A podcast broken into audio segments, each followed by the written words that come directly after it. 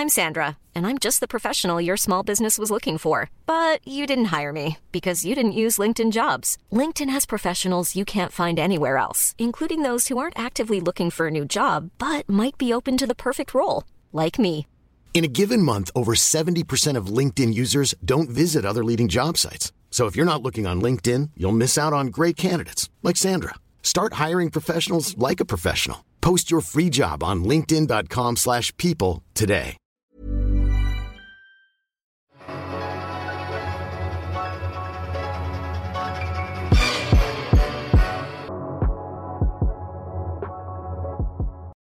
Salut à toutes et à tous, bienvenue dans One and Done, votre podcast draft et NCA pour le site d'Unkebdo. C'est là nos micros, très très heureux de vous retrouver pour dresser voilà, un petit bilan de la draft 2019, une semaine après euh, le grand événement. Et avec moi cette semaine, j'ai un invité. C'est Tom du podcast d'Unkebdo. Comment ça va Tom? Ça va, nickel. hein, bah, content d'être là pour, euh, pour ma, ma, ma deuxième, du coup, on va dire. Content d'être reçu. C'est ça. Très heureux de te retrouver. On va, comme euh, pas mal d'auditeurs le savent, Tom, Tom est un, un fan de- des Grizzlies de Memphis. On n'a pas trop parlé de, les, des- de la draft des Grizzlies dans le gros podcast d'Unkebdo dimanche dernier. Donc on va faire un bilan de la draft de Memphis. Et ensuite, on va euh, parler un petit peu des questions plus théoriques de fond, les enseignements qu'on a pu tirer en quelque sorte de cette draft, Tom. Avec voilà, des choses potentiellement sur les contrats, sur les types de joueurs recherchés, sur les, les volontés, les velléités de- des- des équipes. Donc euh, on va faire un petit tour Ouais. et non pas regarder choix par choix en parlant euh, des joueurs. C'est ce qu'on a fait un petit peu plus euh, dans le dernier épisode. Je te propose qu'on commence par les, par les Grizzlies, Tom, sans plus tarder. Voilà, je vais te laisser un peu la parole, ton, ton ressenti sur, euh, sur la draft de Memphis, donc qui se, qui se résume à Jamorant, pris en deuxième choix, Brandon Clark, avec un trade qui a été récupéré en 21e, le- l'intérieur de Gonzaga. Et puis deux joueurs signés euh, des, des undrafted free agents, donc euh, Shitu, ancienne grosse recrue à Vanderbilt, euh, le Canadien anci- ancienne recrue 5 étoiles, et John Conchar, qui est un peu le, cursus honorable inverse que Shitu, un joueur qui a passé plus de temps à NCA dans une plus petite fac, perdu Fort Wayne, et les deux ont été signés et joueront la Summer League avec les Grizzlies. C'est ça. Donc, tu as bien résumé. Moi, globalement, mon ressenti sur la draft des, Grizzlies, c'est qu'elle est plutôt bonne en termes de, value XTOP. Enfin, quand tu, tu vois, euh, il y a à peu près 4 mois, quand les Grizzlies arrivaient à la draft, tu te disais que bon, finalement, ils allaient finir avec un, un pick euh, 10 moyen et euh, il y aurait eu encore toutes les questions autour de Mike Conley. Et finalement, ça a bien été géré. Et euh, quand tu regardes 4 mois plus tard, tu vois que Memphis arrive à récupérer Jamorant, arrive à récupérer Brandon Clark qui a, qui a glissé, notamment par un trade audacieux, puisque je pense que Memphis euh, ne le. Enfin, je pense que Boston le prenait avant si jamais il glissait. Mm. Et ils ont récupéré Brandon Clark. Et après, euh, en termes de signature, euh, il n'y avait pas de pic au second tour, mais le fait de récupérer euh, un joueur comme Conchar qui était plutôt haut, notamment par euh, les mecs, euh, les mecs analytics, par exemple euh, Jacob Goldenstein qui euh, l'inventeur du PIPM de mémoire, lui il avait très haut dans, dans, dans son board puisque c'est un, un joueur qui est estampillé un peu shooter, hyper, hyper efficace. C'est un peu un gars à la... Moi je trouve qu'il ressemble un peu à, à- à un gars à la Furkan Kor- Korkmaz et à la limite du skill set de mec à la Peter Jock, tu vois. Vraiment shooter, shooter exclusif qui peut faire des trucs euh, du dribble, mais qui a énormément de, de, de, phy- de- de problèmes physiques. C'est un mec qui, voilà, qui, qui pourra pas, je pense, euh, tenir l'impact physique. Et puis, euh, comme tu l'as dit, euh, Shimi Shitu, qui est euh, un autre Canadien du coup qui, qui revient, qui rejoint le, le contingent avec euh, Dylan Brooks et Brandon Clark avant lui, Mm. qui euh, lui est un peu, enfin on va dire que c'est un gros bébé, un mec super, mon- il est monstrueux physiquement, pas forcément Mm. très rapide ni très véloce, enfin moi de ce que j'ai vu, hein. et puis c'est un joueur qui je trouve qui a beaucoup souffert euh, du manque de guard play à, à Vanderbilt, puisque il- vu que Garland n'a pas joué énormément, il a eu énormément de problèmes, je pense, pour progresser. C'est, c'est quelque chose qui, qui lui fera du bien. Enfin, c'est un joueur qui est, comme c'est un joueur qui a un talent dépendant, je pense qu'il aura énormément besoin de, de bon niveau de guard play pour pouvoir progresser. Donc si on parle un peu de, de Morant, il y a eu le trade de Mike Conley comme tu l'as dit. Morant était un choix unanime selon tout le monde, on va pas se mentir, euh, en numéro 2 pour, pour Memphis. Est-ce que tu penses qu'il a, le, il a les, les, les bons éléments pour l'entourer tôt dans sa carrière pour, qu'il suive une progression euh, attendue Bon, moi, je pense qu'il a, c'est un joueur quand même qui, qui est assez intéressant. C'est un joueur qui a un, comment dire, un environnement familial plutôt sain. C'est un mec, enfin, son père est l'un des meilleurs amis de Ray Allen. D'ailleurs, enfin, il, a, il a pu rencontrer Ray Allen, il en parlait dans, dans le podcast Posting Up de, de Chris, Chris Behinds où en fait c'est l'une des premières choses qu'il a faites quand, quand, sa saison s'est terminée, c'est qu'il a, il a rencontré Ray Allen et là il s'est mis à... Ray Allen lui a donné énormément de conseils sur sa diète. Donc c'est un gars mm. qui, qui a commencé déjà à avoir une hygiène de vie pour avoir une carrière longue. Moi, je trouve que c'est, tu vois, un gars qui, de, qui sort d'une petite école, qui, euh, qui est intéressant. Je pense qu'il a tous les éléments pour pouvoir se développer. Je, pense que c'est un joueur qui est capable de jouer non seulement avec la balle, mais qui peut qui a la, qui a une scalabilité qui lui permet aussi de jouer sans le ballon. Moi, enfin, j'ai pas vu vraiment cette comparaison partout. Moi, je, il me rappelle un peu un, un peu un gars à la Baron Davis mais un peu moins gros, tu vois.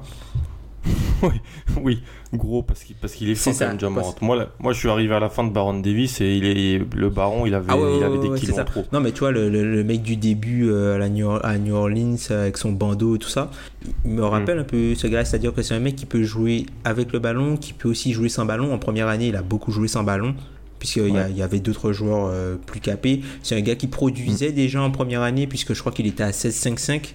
C'est le premier joueur euh, de l'histoire de la NCAA, je crois, à compiler 20, 20, plus de 20 points et 10 passes à quasiment 50% au tir. Donc, mm. euh, je trouve qu'il y, y, a quand même de choses intéressantes. Il a montré un bon et une belle progression entre son année 1 et son année 2. Donc, euh, à voir en NBA s'il arrive à poursuivre ce, même type-là. Mm. Dans, dans, les face-à-face qu'il a eu face à des bons guards, ce qui n'était pas simple à trouver dans sa deuxième année, je l'ai trouvé vraiment intéressant que ça soit face à Alabama, où il y avait Kira Lewis Junior en face. Kira Lewis Junior qui va être le meneur des, des U19 américains au championnat du monde, qui se joue en Grèce euh, à partir de la semaine prochaine, qui est un très très jeune joueur, mais qui a un gros gros talent et à suivre pour la prochaine draft. Il l'a mangé, donc euh, c'était pas ce qui pouvait se faire de mieux en opposition, mais c'est ce qu'il y avait quasiment de mieux à voir pour les face cette année. Face à Auburn, qui était une grosse équipe aussi, bon, il a, il a bien géré face à Jared Harper, qui est vraiment un meneur très petit. Et puis à la, à la, marche manesse contre euh, Marquette ou Florida State. Il n'a pas vraiment eu de problème non plus à passer ses vis-à-vis. Le problème, c'était toujours c'était le, le, syndrome triangle, en mm, fait. Mm, mm. C'est-à-dire que on retenait, euh, les gens voulaient monter, retenir les paires de balles ou les, les, la sélection de tir, mais en même temps, il avait tellement de, du choses à faire offensivement que que c'était compliqué pour lui d'être d'être très euh, efficace. C'est pour ça que je te demande est-ce que l'environnement et les jeunes à côté, les joueurs qui ont, qui ont été récupérés dans le deal de Conley comme un Jake Roder, Kai Corver s'il reste, euh, est-ce que ces joueurs-là peuvent vraiment rehausser le niveau, le, niveau d'équipe, ça c'est sûr, il y aura un niveau bien, bien plus supérieur, mais est-ce que ça peut, un peu à l'instar de Triangle, l'aider dans son développement euh, d'entrée? Bah, Surtout, je pense qu'il y a, y a un truc qui est super intéressant avec euh, les joueurs que Memphis a conservé, c'est que ce sont des joueurs plutôt intelligents pour la plupart. Ce sont des joueurs qui ont un QI basket plutôt haut. Enfin voilà, Dylan Brooks c'est un, mini vétéran entre guillemets, c'est un gars qui a joué pas mal de pas mal d'années euh, à Oregon. On a aussi Dylan mm. Wright qui, euh, je pense, sera gardé euh, l'an prochain. Qui, voilà, en termes de guard play, c'est quand même un gars qui a, qui a quand même joué plusieurs séries de playoffs à Toronto. Qui même si. Un line-up avec les deux, ça peut être intéressant. C'est ça, voilà. Même s'il a connu pas mal de blessures durant sa carrière, c'est un mec qui a quand même euh, toujours contribué dans des bonnes équipes et dans des équipes qui gagnaient des matchs, notamment en saison régulière. C'est un mec qui est capable de jouer avec la balle et aussi sans ballon. Donc, du coup, le, le, duo, comme tu disais, avec Moren peut être super intéressant. On a également euh, euh, Kyle Anderson. Donc euh, voilà, en mm. termes de QI basket, c'est super intéressant, je pense. Ça va aussi euh, pouvoir lui le décharger d'un peu de pression, notamment quand il sera sur le ballon. Et euh, ça va aussi lui décharger un peu de pression défensive, puisque Kyle Anderson, c'est un joueur qui peut défendre sur les postes 1 à 4, même si je pense que c'est un joueur qui est beaucoup plus à l'aise pour défendre sur les joueurs plus petits que lui, malgré sa lenteur, que des joueurs plus costauds puisqu'il arrive à, bien gêner tout le monde avec. Euh, enfin voilà, il a une envergure de, de 7 pieds 3. Il est assez ample. Et en fait, les, les, mm. les, ce qui se passe généralement, c'est que les guards sont tellement rapides que quand ils font la première feinte, il est trop lent pour mordre. Donc tu vois, avec la, avec mm. son, sa wing, il, il, réagit pas tout de suite et du coup ça perturbe le, ça perturbe le, le, gars qui l'attaque. Mm. Même on a aussi Jaren Jackson euh, à l'intérieur, donc un joueur qui, qui est vraiment très intéressant avec un, un QI basket euh, aussi intéressant. Et même, tu vois, pour tout ce qui est faciliter le jeu, voilà, Jonas Valanciunas, par exemple, s'il est gardé, c'est un joueur qui, qui est très intéressant, notamment sur la pose d'écran. C'est un joueur qui crée, hein, qui arrive à bien créer de la séparation pour l'attaquant quand, il y a de la pose d'écran. Et aussi en termes de déplacement sans ballon et en termes de vétérans, on a des joueurs comme Jay Crowder, on a euh, euh, CJ Miles aussi qui est là. Ouais, voilà.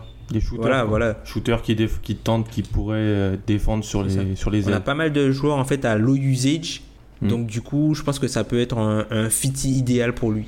Ouais. C'est ça. Puis c'est surtout, c'est pas, c'est pas forcément l'équipe qui sera là quand euh, Memphis jouera quelque chose de gros ou essaiera de jouer quelque chose de gros, mais c'est l'équipe qui va pouvoir vraiment lui, lui, faciliter son appréhension de la NBA. Quoi. Ouais, voilà, c'est, une équipe à, C'est une équipe à bas plancher en fait, mais c'est une équipe où où tu sens que les mecs qui sont là, ce sont pas des gars qui vont se battre eux-mêmes. C'est-à-dire qu'ils vont perdre au mm. talent, mais ce sont pas des mecs qui vont se battre eux-mêmes, puisque ce sont des gens qui savent jouer, qui ont de l'expérience des gens NBA. Mm. Il y a un nouveau coach aussi qui vient du, du de l'arbre Budenholzer euh, et, compagnie. Ça peut être intéressant aussi dans, dans son appréhension de Jamorant qui était allé sur pick and roll euh, à Murray State, qui peut shooter, peut driver. Si tu lui mets un système assez moderne avec Jaren Jackson, tout ça, ça peut être super. Et même Brandon Clark peut passer à Clark si, si tu le veux. Je pense que tout le monde était un peu surpris de le voir en 21. Ben, Clark, euh, vraiment surpris de le voir euh, descendre euh, jusque-là. Je sais pas ce qui a pu jouer dans la tête des autres. Peut-être c'est peut-être l'âge et peut-être ce qu'il voit peut-être un manque d'upside de son côté. Après là, je sais pas si c'est vraiment quelque chose qu'on peut retenir contre lui quand tu vois par exemple la saison que vient de réaliser Malcolm Brogdon qui montre que même hmm. s'il a été drafté tard à partir du moment où tu es dans la ligue, tu peux continuer ta progression en fait. Et euh, donc euh, mm. moi je suis très très surpris de le voir euh, tomber juste là et plutôt content puisque c'est un joueur qui était annoncé beaucoup plus haut. Moi je trouve que voilà, il a un potentiel physique intéressant. Je pense que ce sera un, gars qui, enfin, va, va falloir bien le développer puisque même si il a 23 ans, il y a pas mal de choses à, à refaire sur lui, je trouve. C'est un gars qui peut être à l'aise pour switcher sur les, les guards. C'est un mm. gars qui peut aussi être à, l'aise pour euh, tout ce qui est défense, euh, défense de euh, comment ça s'appelle défense de la raquette et notamment en second rideau. Protection, du, protection du cercle. Par contre j'ai plus de mal à le voir en one and one, and one defender tu vois puisque il y a euh, pas mal de limitations physiques à mon avis notamment euh, premièrement au niveau de l'envergure puisque je pense que c'est un joueur qui aura du mal à contester les, les, les shoots des attaquants plus grands puisque voilà, généralement sur des drives, les, les, extérieurs NBA ou les, joueurs qui attaquent NBA, ils te mettent le coup d'épaule. Alors oui, il est très, euh, il est très fort au niveau du buste, donc ça, ça passe pas de problème. Mais généralement après le petit bump, le joueur va sortir le bras pour pouvoir euh, ensuite euh, shooter quoi. Et je pense que Brandon Clark. Fait la petite séparation. C'est ça. Et je pense qu'en fait, Brandon Clark, ne sera pas à même de défendre sur ce type de move-là. Et après, autre mm. chose défensivement où je pense qu'il aura du mal à NBA, c'est que ce que j'ai pu observer, c'est pas un joueur qui t'empêche d'aller dans tes spots. C'est-à-dire qu'il va te gêner au moment où tu es dans spot et il va défendre intelligemment pour que tu, euh, pour que tu le shootes le plus difficile possible, mais il va pas t'empêcher d'aller où tu veux. Et ça risque d'être aussi un problème pour l'UNBA puisque quand tu laisses un joueur NBA aller où il veut, généralement tu prends le panier. Oui, tu, tu le prends. Après, si on veut un petit peu résumer, déjà qu'il soit pris après Hashimura, c'est c'est de l'hérésie. Ouais, c'est bizarre. C'est de l'hérésie, c'est c'est comme quand Hashimura était élu joueur de l'année de la conférence WCC, tout le monde crie un peu au scandale et je que ça devait être Clark, mais je sais pas, c'est bizarre. Brian Clark, c'est un joueur très aimé par euh, les, qu'on peut dire les hipsters NBA, on peut le dire un petit peu. Genre, je crois que Colt Swicker de De Stepien l'avait deux sur son board. Donc, en fait, c'est un joueur, moi, j'aime bien le fit avec Jaren Jackson vraiment. La question que je me pose, c'est défensivement, je ne me fais pas de soucis, ça va être une, une, une, une raquette et une, des, des, des, postes sur les forwards très très compliqués à attaquer. Et même si voilà, les attaques sont très très fortes en NBA aujourd'hui, tu auras vraiment de quoi faire. Ce que je me demande plus, c'est offensivement, sachant que Brian Clark n'a pas de tir. Est-ce que c'est Jaren Jackson qui, sur certains schémas, va être au large et on laissera la peinture à Brandon Clark? Ou est-ce que c'est la seule façon que je peux voir les deux un peu cohabiter dans les premiers moments NBA de Brandon Clark? Concernant Brandon Clark, Tom, ce que je voulais plus aborder avec toi, à part euh, bien sûr l'idée de fit, l'idée de, tout cela, c'est offensivement, quand il sera sur le terrain avec euh, Jackson, comment tu, penses que ça peut fonctionner, sachant que Brandon Clark n'a pas de tir extérieur, n'a pas de tir même à mi-distance. Il a fait la, la, la, plupart de ses points et de son travail très proche du cercle ou dans la, flotteur mid-range. Jaren Jackson lui a montré des capacités à pouvoir s'écarter. Est-ce que tu peux avoir des situations, des schémas avec euh, Jaren Jackson Jr. qui pourrait être euh, au large et Brandon Clark en un contre un avec beaucoup de place à l'intérieur, une espèce de spacing à l'intérieur pour Brandon Clark? Ouais, totalement. Je pense que euh, déjà, euh, Jaren Jackson, je pense qu'il sera un peu plus utilisé dans un rôle à la Giannis. faut dire que Jaren Jackson, on est à la croisée, un peu à la croisée des, des chemins où il faudra faire un choix entre le développer comme un finisseur ultime, comme peut l'être Davis ou euh, un gros grand playmaker capable de dribbler et autour duquel tu vas créer du spacing.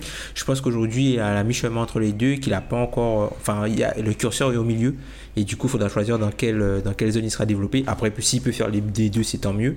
Brandon Clark, je pense que ce sera le mec qui sera utilisé plutôt dans le dunker spot. Tu vois, le mec un peu proche, de, proche du cercle. Alors, Effectivement, je suis pas un gars qui a énormément de, de range, entre guillemets, puisqu'il s'écarte pas trop du cercle. Toutes ses finitions sont, sont, sont proches du cercle.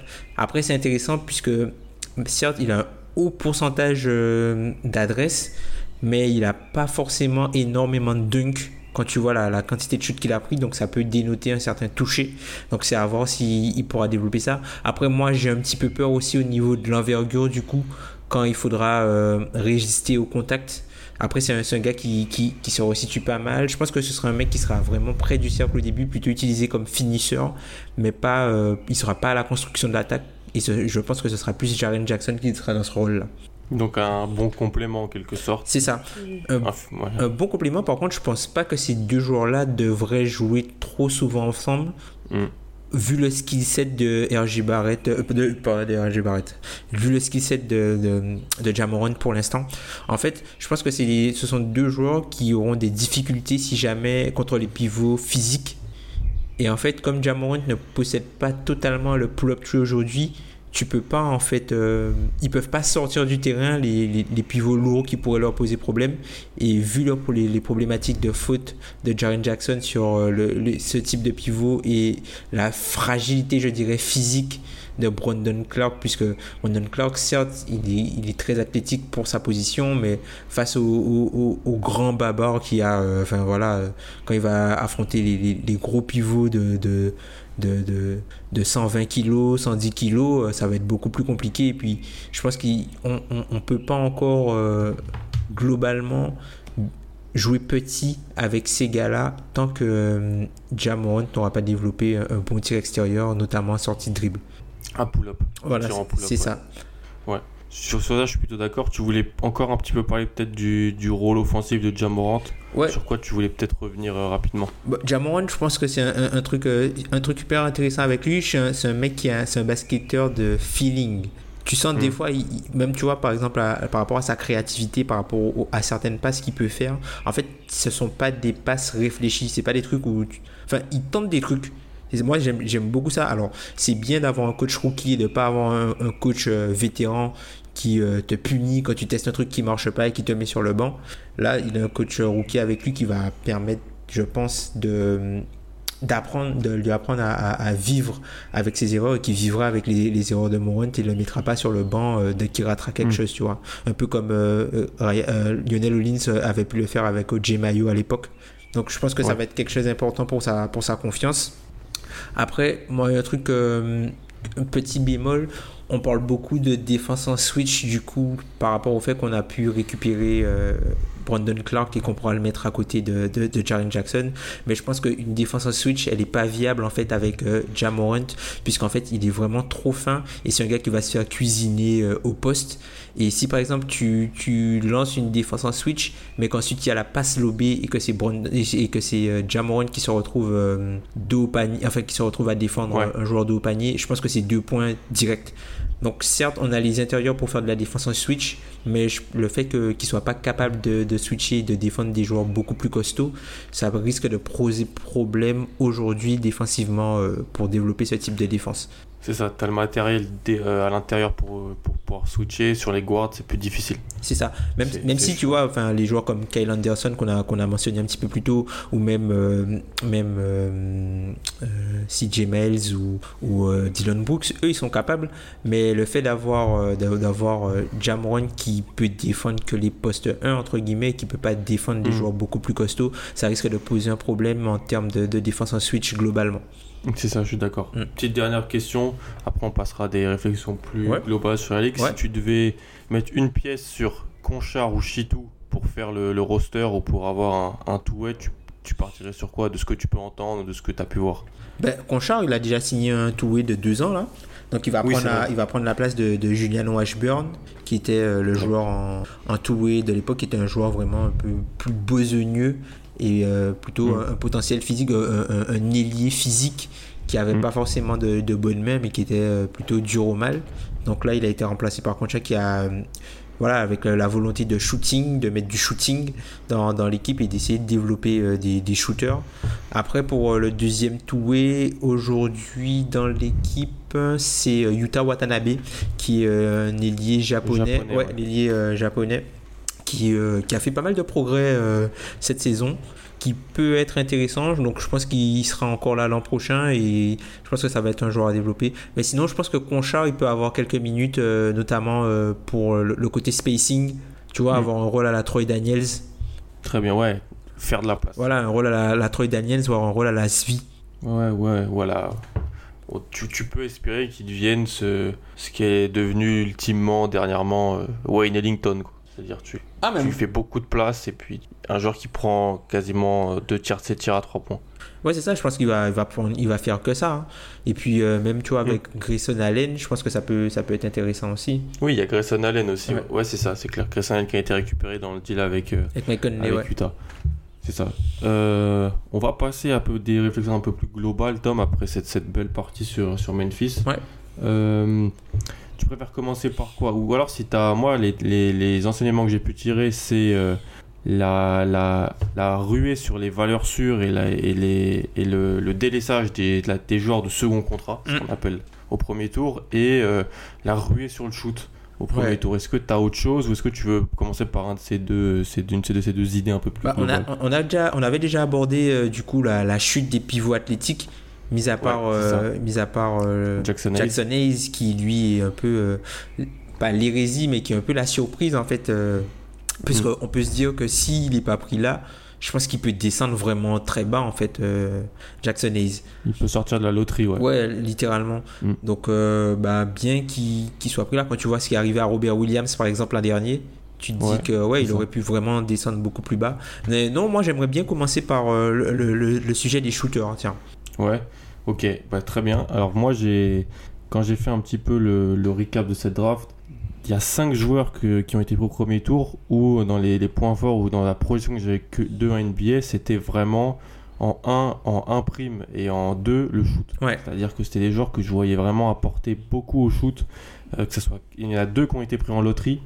Cam Johnson en 11 aux Suns, Tyler Hero en 13 au 8, Lucas Samanic aux Spurs, il sait faire d'autres choses, mais c'est un fort shooter. Il l'a montré lors des scrimmages de le- du, du combine.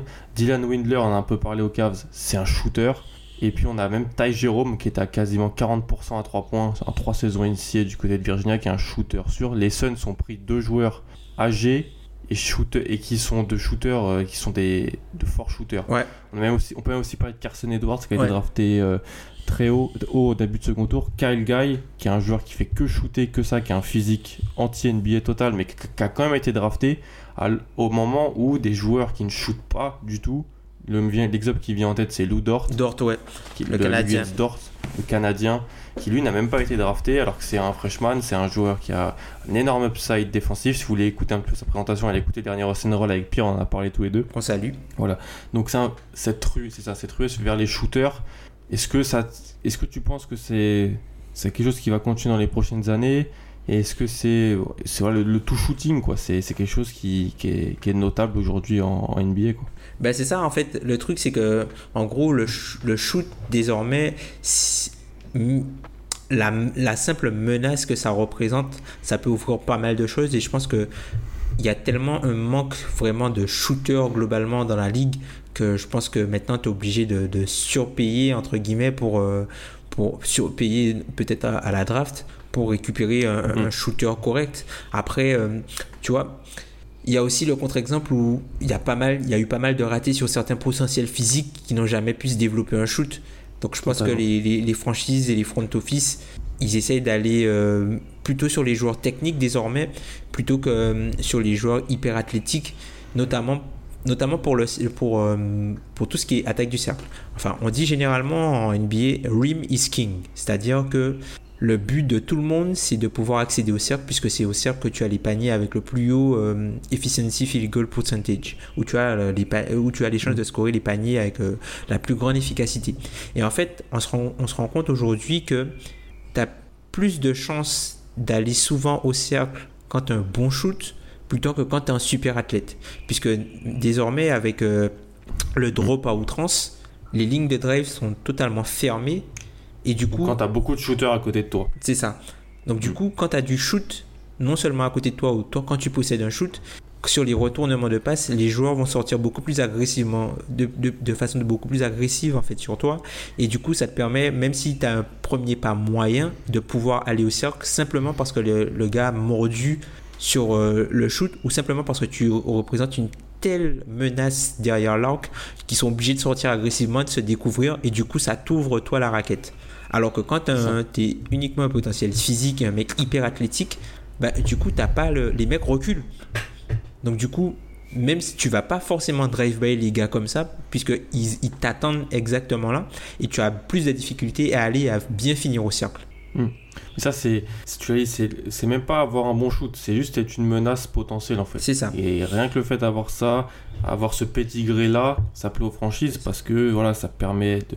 quand tu joues avec un meneur qui, euh, qui est fort sur le drive, qui est pas forcément un bon shooter, mais qui aime bien jouer un contre un, et que si on switch sur un, un grand sur lui et que à côté de lui il y a deux shooters dans les coins, c'est ça. Et il y a, y a un joueur qui peut même shooter à 45 degrés, tu peux difficilement, tu peux difficilement venir aider, tu vois. C'est ça, il y a, y a, le 1 contre 1 pour le, pour le, pour le meneur qui rate très facilement au, cercle. Cette année, on a vu une, un des super progrès qu'a pu faire la, du jeu de, des Kings avec des Aaron Fox, mm. c'est ça et c'est d'ailleurs pour ça qu'ils ont pour moi, Kyle Guy qui prennent en 55. Je sais pas s'il va jouer, hein, mais c'est un joueur qui prenait 66% de ses tirs à 3 points pour plus de 40% de réussite. Ils le prennent juste pour voir si le gars il peut mettre dedans. S'il arrive à mettre dedans en, NBA, il aura des petites minutes parce que il pourra potentiellement ne, pas tuer ton spacing. Et c'est dans, dans, cette zone-là que, que, les, que les, les, choses sont faites. Après, Miami en 13 pour Hero, je pense que Miami avait, avait Miami pense qu'ils ont besoin de scoring je pense. Bah, je pense que et c'est peut-être de la vérité aussi d'ailleurs. C'est peut-être pas qu'une pensée interne. C'est, je pense que Miami a besoin de scoring. Hiro peut apporter ça et, et peut être un, un joueur de, de, de, fin de chaîne à côté des, des de Richardson ou Winstow qui sont plus dans la création. Ouais, ouais, je, je, je suis assez d'accord avec toi. Surtout que ben, désormais, tu as Justice Winslow qui, qui joue euh, meneur de jeu. Donc, mm. Justice Winslow qui joue meneur de jeu. Tu as à côté Richardson. Et après, tu as, as, des Bayo et tu as même euh, Jim Johnson, des joueurs, des joueurs comme ça. Derrick, Jones. Derrick Jones, tout ça. Donc, tu as des, des, des, un peu des freaks hyper athlétiques. Mm. Mais qui a, il manque un peu de l'explosivité et un peu de shoot. Donc mmh, du coup, euh, ça, c'est hyper important pour eux.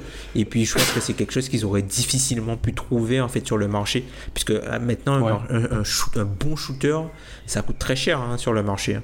Ça coûte très très cher. Et eux, Miami a pas forcément la flexibilité pour. C'est ça. Donc, euh, Puis dernier point en fait sur un, petit, enfin dernier point je sais pas, mais un autre point que je voulais relever sur aussi l'importance du, du shooting désormais, c'est qu'en fait avoir des shooters, ça te permet aussi de bien développer tes intérieurs puisqu'ils ont énormément d'espace pour eux, pour pouvoir, euh, tu vois, c'est plus difficile de faire une prise à deux sur un, sur un intérieur quand un shooter dans le corner. Hmm. C'est pour ça que j'ai trouvé la progression de Carlton dans ses premières années assez sous-côté, parce qu'il a réussi à, bien progresser malgré le fait de jouer avec des parfois non-shooters ou mauvais shooters ou shooters de volume. Ben, c'est limite lui, c'est limite lui qui fait le spacing en fait. Et d'être à, à quasiment 50, 40, 80 euh, en étant un intérieur de cette taille, de cette corpulence, avec aussi peu de spacing autour de lui, c'est juste exceptionnel en fait, Carl mm, Et donc, ça peut. tout shoot, en fait, c'est la ruée vers le shoot, mais pas juste pour avoir un shooter sur le terrain. C'est ça. Parce que ça peut débloquer ailleurs. C'est très moderne comme idée, c'est vrai que ça, ça se retrouve ici. Et tu parlais un, un peu de en fait, la chute des, des joueurs dont, les, dont on pense ne pas pouvoir développer le, tir, Ouais. un peu qui peut faire baisser ça. Ça, va un peu, ça rejoint un peu ma deuxième idée, ma deuxième euh, un peu conclusion de cette draft, c'est la théorie des joueurs de second contrat. Ouais. Sérieux, quand tu, je regarde cette draft, moi qui aime bien, Nate Duncan par- parlait de ça aussi, il aime bien drafter au potentiel. Et si on regarde, il y a, les équipes n'ont pas tellement que ça drafté au potentiel cette année. Nasser Little qui part en 25, Ouais. Ma- euh, Kevin Porter Jr. qui part en 30, Ouais. euh, Tyler Tucker, milieu de second tour, Nick Claxton, qui est un joueur qui, Qui passe était- au second tour, ouais. qui passe au second tour, Bol Bol, pareil, Lou Dort, pas drafté, et même Jalen Leck, qui était un joueur de, qui a refusé, qui a passé le, qui a skip le collège Ouais. pour aller à l'ANC, pour aller en, en- en NBA, qui s'est même pas fait drafter. Ouais. Là, là où des joueurs bien plus confirmés au plancher, au plancher bien plus haut sont partis assez haut, Cam Johnson en loterie, euh, et puis dans le top 25, Matisse Tybal, Mm. Grant Williams, Ty Jerome, ce genre de joueurs-là. Qu'est-ce que ça te dit sur ça? Est-ce que les équipes euh, ont compris que c'était vrai, le shoot était très dur à, à développer?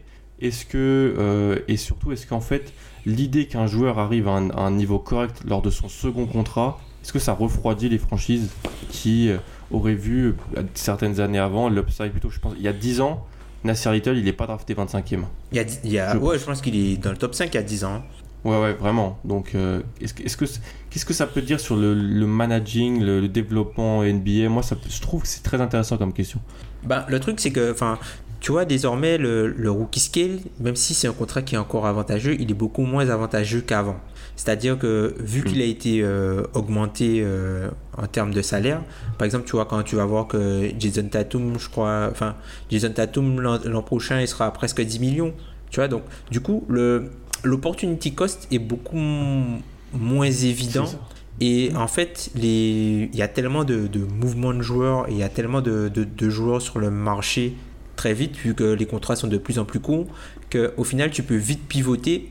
Et euh, je pense que les, les- les franchises prennent de moins en moins de temps pour pouvoir développer les joueurs, surtout très frustres, notamment parce qu'elles savent que, par exemple, quand elles observent un joueur, elles voient que le- ils, ils vont voir que peut-être le mec il est à, à peut-être 5 ou 6 ans de devenir un starter, peut-être qu'ils vont se dire on n'a pas le temps de développer ce mec-là, ou sinon ce mec-là il va pas exploser chez nous, c'est pas la peine, on va essayer de prendre un mec euh, plutôt confirmé qui euh, a plus de chances d'exploser euh, d'ici 2-3 ans, comme ça on saura, on aura la certitude. Donc je pense que c'est plus ce côté-là que les franchises voient. Et puis je pense que il y a pas mal de franchises qui sont très très attirées par le côté euh, autre que le terrain, tu vois, le côté cerveau. Tu vois, Mhm. je pense qu'il y a le, tout le, le- le côté hors terrain, ça commence à prendre énormément de, de place. Et je Ouais. pense que tout ça, ça, ça joue en fait sur, euh, sur les mecs. Ils vont plutôt prendre des gars qui vont pas faire de bruit, qui vont pas gênant, sachant que généralement, euh, quand tu draftes très loin dans la draft, tu vas pas, euh, tu vas pas espérer choper une superstar. Donc ils vont plutôt essayer de prendre des gars qui fit bien, qui vont leur permettre de développer autre chose, qui vont permettre d'a- d'avoir un esprit de, carama- de, camara- de camaraderie, pardon, tout en ayant un niveau plancher décent, plutôt que de, de tenter euh, le, le shoot vers la, la lune, entre guillemets, tenter le, le- l'upside play, où euh, tu te fais souvent débouter. Quoi. Maintenant, les ça. équipes veulent absolument tirer le maximum de chacun de leurs assets et qu'ils ne soient pas des assets euh, perdus. Quoi. J'ai aussi l'impression que les, le- la, la NBA c'est vraiment systémifié. Ouais. Si on peut, Ouais. c'est un mot qui n'existe pas, mais c'est, voilà, il y a beaucoup, le système prend une place très importante et donc euh, on peut essayer de.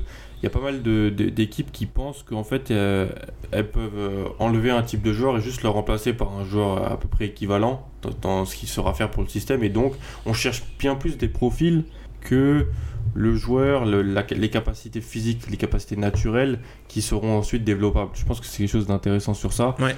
Par exemple, Nas- Nasser Little, c'est un bon exemple. Euh, Taen Horton Tucker aussi, qui a un physique intéressant et très jeune, mais encore fruste dans pas mal de, de- de- de choses dans son jeu, et c'est pour ça qu'il est descendu. Et où des, des équipes ont préféré prendre, par exemple, un joueur qui va défendre et shooter en catch and shoot, un joueur qui va défendre sur quelques positions à l'intérieur et te faire, faire des passes et être un bon finisseur ou un backup meneur. Des choses qui sont onéreuses en NBA, des choses qui sont euh, ou si tu, n'en as pas, tu te fais souvent martyriser par les bancs adverses. Mm. Et donc chaque équipe veut essayer, vraiment de rester à flot sur ça, surtout que de plus en plus de joueurs se présentent à la draft. C'est-à-dire donc il y a de plus en plus de choix possibles pour les, les, franchises.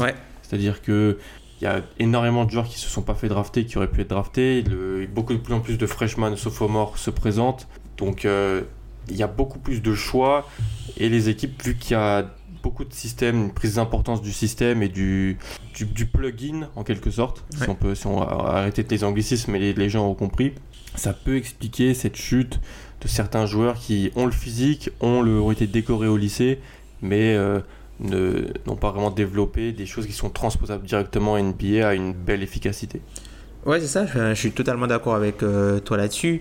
Les, les, franchises vont regarder à combien d'années de développement, vont estimer le nombre d'années de développement qu'il faudra un joueur quand ils vont le voir.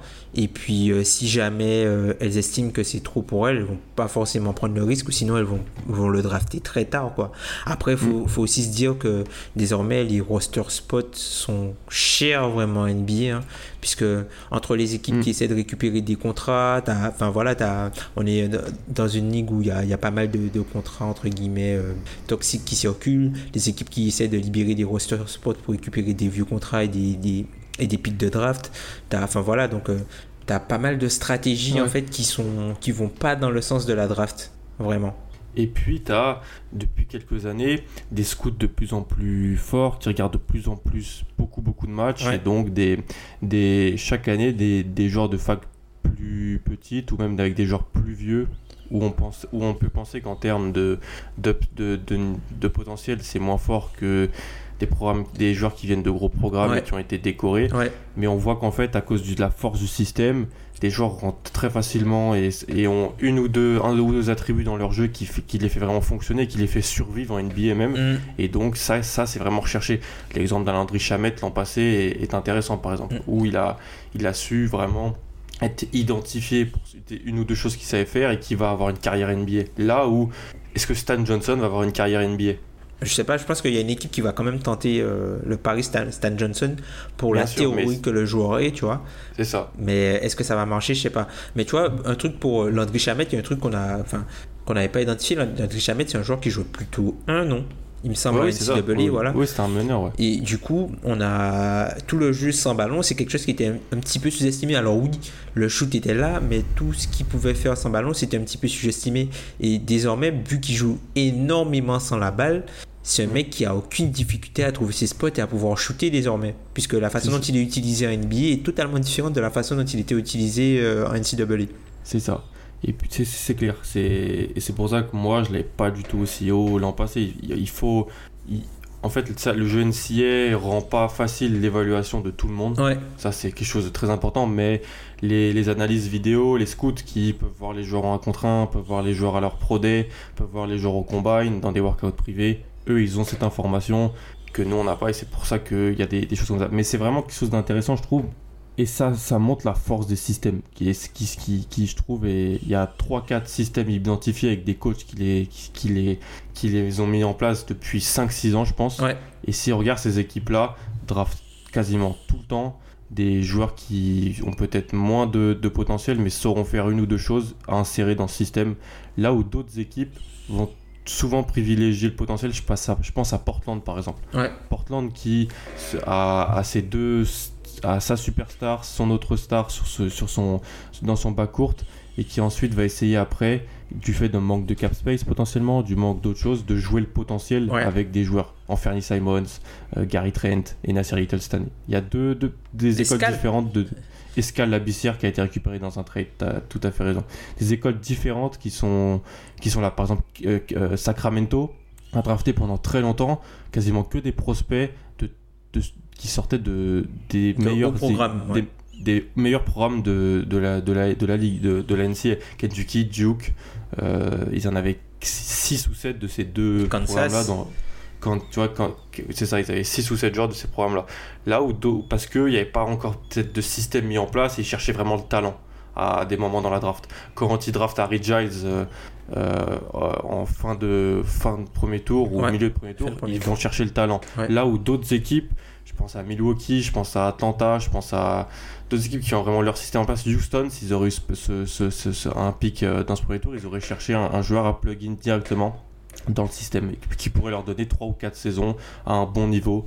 Euh, ça, je trouve c'est intéressant cette question. Après, c'est une question aussi de contribution. Quand tu regardes par exemple euh, Ton, Maker qui est drafté la même année que Malcolm Brogdon, finalement c'est lui qui joue plus de minutes, qui, se, qui, se, développe avant, qui est beaucoup plus intéressant pour l'équipe, et du coup, Ton Maker qui n'est plus là. Et même après, tu vois, juste l'année d'après, tu as, euh, je crois que c'est Sterling Brown qui, qui est récupéré au deuxième tour, et tu as DJ Wilson qui est récupéré au premier tour. Et Sterling Brown a beaucoup plus contribué que DJ Wilson déjà. Et Rashad Vaughn aussi. Et Rashad Vaughn aussi, qui n'est plus mm. dans la ligue désormais. Ouais. Donc, euh, mm. tu vois, c'est un peu des, des, des, trends, entre guillemets, des, des courbes. Et des, tendances, des tendances à, à, observer. Après, je me dis aussi quelque chose qui est important, c'est le prix désormais des bons role players. Avant, tu pouvais avoir des bons role players euh, au niveau de la mid-level. Maintenant, les bons role-players, ça coûte très cher puisque les bons role-players sont hyper convoités. Et on va voir ça dès la semaine prochaine avec la, la, la Free Agency qui va débuter. Les prix des role-players vont, ils vont, je pense, avoir autant de contrats longs que de contrats onéreux. C'est ça. Tu vois, par exemple, un gars comme Patrick Beverly, qui était à 5 millions euh, cette saison, Patrick Beverly, je ne serais pas surpris de le voir à 15 millions, hein, puisque vu son, son profil et, et, sa scalabilité, le fait qu'il fit un petit peu partout, ben c'est potentiellement plus tu as plus as des gens qui vont euh, entre guillemets bider pour euh, offrir s'offrir euh, tes services ben, plus l'offre tu pourras la faire monter et meilleur sera ton salaire. Et c'est ça. Mm. en fait les joueurs qui sont bons et les bons role players qui peuvent fitter partout il y a, y a un peu une il y a un peu une, guerre d'enchères entre guillemets sur ces joueurs là et du coup, ça fait monter les prix des bons role players. Ou là mm. où tu peux trouver des, des role players moyens euh, sur des, petits contrats, entre guillemets. C'est ça. Et puis oui, cette volonté, je pense qu'il n'y a pas de volonté de se rater à la draft parce qu'il y a toujours une possibilité de se rater en draftant n'importe quel joueur. Ouais. Ou sauf euh, LeBron, euh, Anthony Davis, voilà, ce, Doncic. ces, joueurs-là. Doncic, voilà, ces joueurs-là. Mais il y a une volonté de prendre de moins en moins de risques et de se bloquer sur 3-4 ans avec, comme tu as dit aussi, des contrats de plus en plus onéreux pour des rookies. Je crois que Josh Jackson, qui n'est pas le, le, le, meilleur choix de draft de ces dernières années, a un contrat onéreux et c'est c'est pas dit qu'il soit. il a presque 8 millions hein, l'an prochain, hein, de Jackson. Tu vois, il a presque 8 millions. Lonzo aussi était bien payé pour euh, avoir raté pas mal de matchs. Alors, ça, c'est des joueurs vraiment du top, top 5, top 6. Mais je pense à toujours un Dante DiVincenzo, qui a pas, pas joué beaucoup l'an passé, qui pour moi rentrait vraiment aussi dans l'idée de avait Bud de son système et qui a été un peu surdrafté vis-à-vis de ça. On verra s'il a une s'il a une bonne deuxième année NBA parce qu'il il a un contrat garanti avec pas mal d'argent et donc c'est on peut être aussi facilement dans la ligue qu'en dehors de la ligue maintenant. Très très ça. Et puis je pense que je pense qu'il y a aussi la, la, concurrence des joueurs européens que tu peux récupérer euh, au minimum. C'est-à-dire que tu vois toutes les expériences que tu as dit, tu vois par exemple Brad, Brad Wanamaker, l'an dernier, Shane Larkin. Alors, ce ne sont pas des joueurs européens, mais ce sont des joueurs qui ont évolué en Europe. Tu vois, par exemple, euh, que vous avez pu récupérer euh, sur un, contrat sur de, plusieurs années au minimum. Donc, du coup, tu peux récupérer de la production ailleurs en, qui prend moins de temps à se développer. Donc du coup, ce sont des, petites économies que tu peux réaliser à la marge quand tu as une équipe compétitive. Et du coup, mm. les, les, les, équipes privilégient un peu ça plutôt que de drafter euh, des, des, des, mecs euh, peut-être au potentiel qui vont prendre trop de temps à se développer. Les Spurs ont, ont, fait ça aussi avec... Euh, ah, j'oublie comment il s'appelle, l'ailier qui est retourné en Europe d'ailleurs. Donc les Spurs qui avaient tenté euh, par exemple euh, Brandon Paul, on en a parlé un petit peu, euh, tu évoquais aussi les Wolves avec Nunali. Ouais. Voilà, enfin voilà, sont des, des, petits paris qui sont tentés comme ça. Le Pélican avec le petit frère de, de Davis Bertan, c'est Darius Miller qui avait joué en, en Allemagne aussi. C'est ça. tout ça, ouais. Hum. Bah c'est c'est des joueurs. En fait, c'est comme on avait dit, comme j'avais dit dans un podcast précédent sur la théorie du poste 5 et comme on en a parlé dans le dernier podcast de Hebdo, c'est l'idée d'une production moins chère et meilleure tout de suite. Ouais, c'est ça. Donc avec pas non plus de garantie de contrat long. Et donc, Daniel Tice a passé deux ans à Boston, il a rendu des services. Il était dans la, devant la rotation de Robert Williams, par exemple, l'an passé, tu vois. Ouais, ouais, ouais, totalement. C'est l'exemple parfait. C'est l'exemple parfait. Et je pense que Boston va encore aller chercher un guard en Europe. C'est déjà dans les, dans les rumeurs. C'est quelque chose que Stevens aime bien faire. Il préfère souvent, même si Carson Edwards et Tremont Waters ont été draftés, il aime beaucoup avoir un troisième, voire quatrième meneur dans son roster qui a de l'expérience et de la bouteille. Et trouver ça en NBA, c'est cher, c'est beaucoup moins cher en Europe. Et ça, et ça prend du temps à développer surtout. Voilà, c'est ça. On peut pas espérer que les deux meneurs de, que Boston a draftés aient des minutes importantes dès l'année prochaine. Mm. Ça serait très surtout avec la, faiblesse à l'heure actuelle, là on se parle du poste de meneur à Boston. Mm. C'est-à-dire qu'il n'y a, a, que Marcus Smart pour l'instant. Ah. Donc c'est intéressant, on verra ça très prochainement. Mais je trouve que c'était une question intéressante.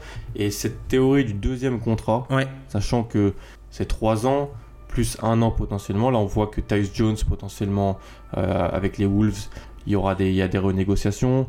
Euh, il, va se passer plein de choses pour, tout cette, pour tout cette, toute cette classe de 2015 là avec potentiellement les, aussi les extensions pour, qui vont débuter pour la classe de 2016, on verra si en fait les joueurs qui avaient un très fort potentiel restent dans les équipes qui les ont draftés au premier tour. Et ça pourra être une indication sur le, futur euh, de, de, cette pratique. Hum, hum. Totalement d'accord. Voilà. Merci beaucoup Tom d'avoir. Euh, je pense qu'on va, on va en rester là. On a, on a, eu quelques petits problèmes pour pas tout vous cacher de, de, connexion et tout ça. Je pense que la chaleur est en train, chaleur parisienne est en train de tuer le, réseau, le réseau. Wi-Fi, le réseau Wi-Fi et les câbles euh, électriques. En tout cas, c'était un plaisir. Euh, il y a des annonces qui vont sortir là dans les prochains jours sur Windon, sur son futur, sur euh, moi aussi. Vous allez voir ça dans les prochains jours. En tout cas, je vous remercie beaucoup de m'avoir écouté de cette année parce qu'on fait un peu une page euh, avec Windon ici. Tom, encore une fois, merci beaucoup. Merci à toi de m'avoir reçu. C'est normal, c'est un plaisir. On se retrouve très vite pour euh, les, un podcast sur un petit peu des prédictions de Free Agency en début de semaine prochaine. Et moi, je vous dis salut, à plus.